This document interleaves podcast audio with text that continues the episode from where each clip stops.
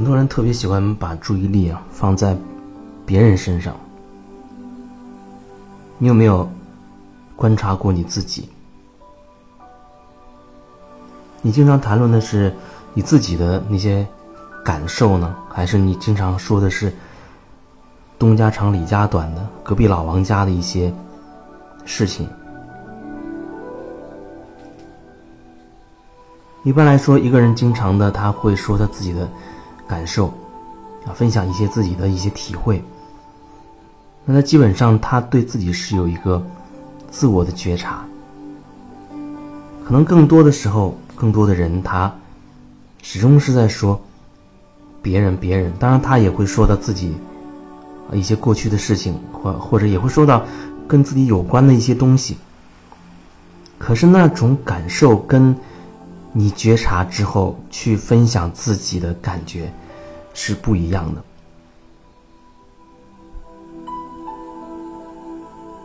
来自你内心的声音和来自你头脑的声音，它是不同的，它是有落差的，有差有区别的。有人问我，他说：“我一直搞不清楚，啊，到底那个感觉，它是不是我的感觉？”那么，如果它不是你的感觉，它为什么会从你的嘴里来告诉我？还有人问他说：“搞不清楚，什么头脑啊，或者是呃心里面的这些感受啊？”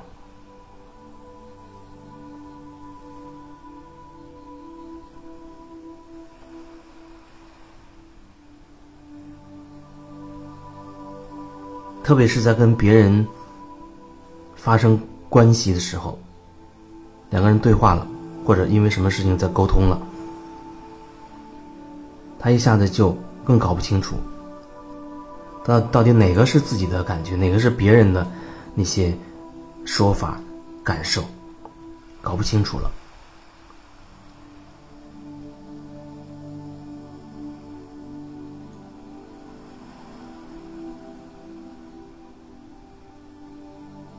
有什么方式可以让你？对自己内心的声音有所感触吗？也有，也有一些方法。比如说，你在跟别人说话的时候，你可以有意识的用，比如用你的右手，轻轻的放在你的心脏的位置，好好的感受自己心里面到底。想要说什么？用你的右手轻轻的放在你的心脏的位置，然后开始感受你自己，感受你自己到底想要说什么。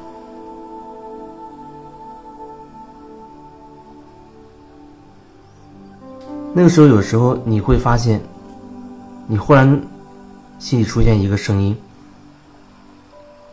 如果头脑参与进来。你会觉得莫名其妙，怎么会是这样一句话？那么的，没有关系。你继续的去感受你自己，一边感受，一边开口说话。你可以让你的说话的速度尽量的慢一些，慢一些，你就会有更多的时间去感受你自己，去觉察你自己心里面到底。要说什么？心脏就像是一个信号放大器一样，然后它会把很多的东西放大了，让你去感受。当你的注意力集中在这里，你可能就真的更容易感受到你内在的一些东西、一些声音啊、一些情绪都有可能。所以你可以用这样的方式，尝试着更多的去感受自己。方法确实有很多，它会因人而异，看你对什么样的方法更有感觉。有的人可能对水晶疗愈他会特别有兴趣，还有人呢，啊，可能会对那种颂钵。敲颂钵的那种震动的那种声音，他会很有感觉。就像那年我去学习，去尼泊尔学习颂钵的时候，说专门在附近找了好几个当地的，据说在当地是很好的颂钵的老师，然后去跟他们学了几天。每天去体验、去感受，那种感觉，每个人敲同样的那个钵，感受真的不一样。印象很深，有一个老头儿，当时我们三个人在他那边，非常的安静，然后他先给我们其中一个人啊去做这个颂钵的体验。当他第一下那个敲到那个波上，发出那种声音的时候，我觉得我就被穿透了一样，一种特别的感动就从内心深处涌出来。没有实际体验到，没有办法感受到那种状态，瞬间就被戳中了。内内心深处不知道从哪里涌出一种。感动的。现在让我再回想到那个画面、那个场景，我重新连接回那种感觉，还能感受到那种内心的那种激动、感动。要有的人他可以就这样轻轻的一敲，你就能真的被触动到，触动到你内心很深的地方。所以，同样的一个波。真的是在于是谁在敲。我觉得一个用心的人去敲，他传递出来的那个频率，传递出来的那些东西，那些能量，真的可以穿透人心，疗愈人心。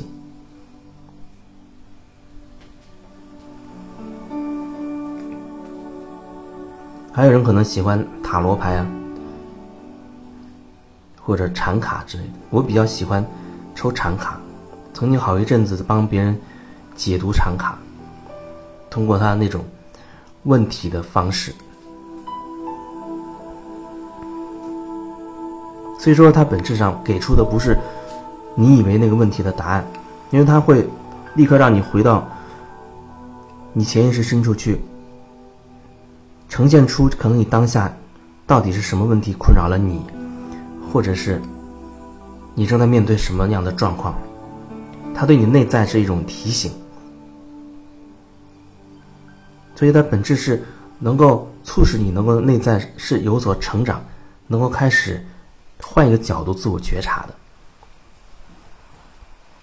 也许以后有机会会做一些这样的小的疗愈，其实也不能说小，每种疗愈其实没有大，也没有小。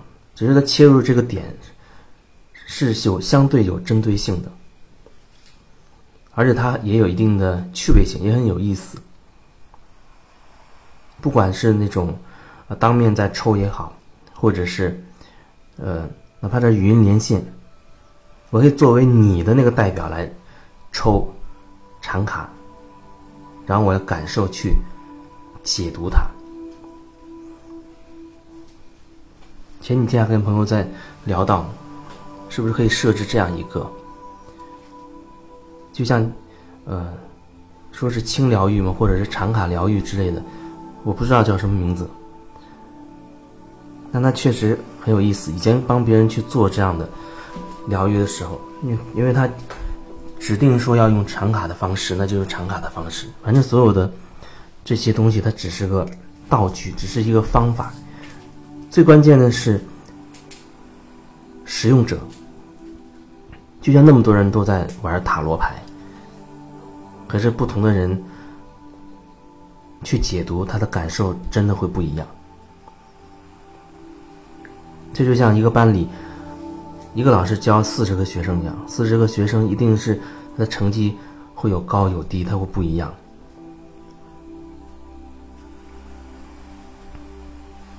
而且对我来说，本质呃一开始我也没有学过，专门去学过这种解读，完全是凭着那种灵感，突然有感觉了。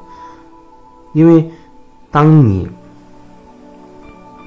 如果是当面的话，你抽了这张牌，那这牌呢，它就会有你的信息在上面。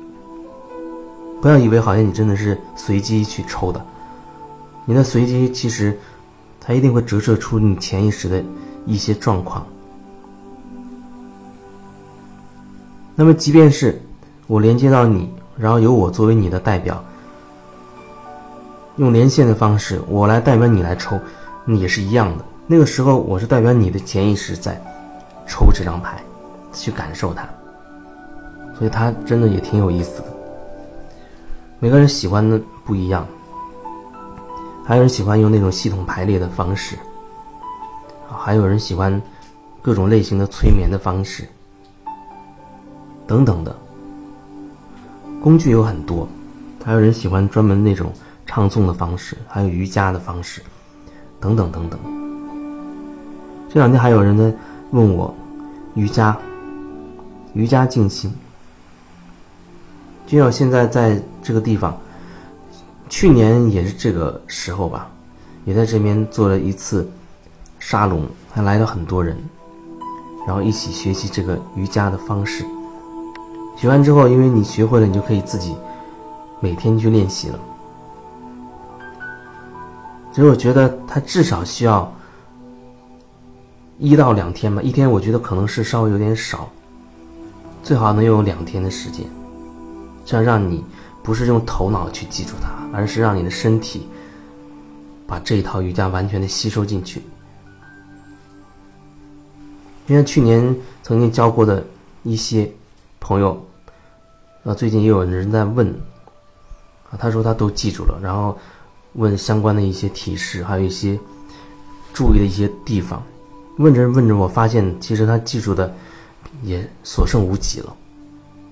那其实为什么这个瑜伽很强调说要面当面去学，当面去学？因为当面跟你看视频或者说呃这种连线方式就没有办法去学瑜伽，它真的不一样。当面它能传递出很多。综合的东西就过去，然后你的身体会吸收那个过程。要保证你学到的是准确的、精准的，因为这个系统它很讲究的那种精准度。不然你每天按照一个错误的方法去练，那就会加固一些错误的一些东西，它也会发生一些连锁反应。所以一定要把它学精准，那是一种方式。之前也有人曾经在南京专门来找我，来学瑜伽。那他不管时间再匆忙，怎么着也要给他一天将近一天半的时间吧。那还在，前提是我觉得他确实好像接受程度还是比较高的。那有的人或许真的，我觉得一天半甚至两天，或许他真的没有办法，身体真的把它吸收进去。那只能延长，或者过一阵子再学一次，巩固一下。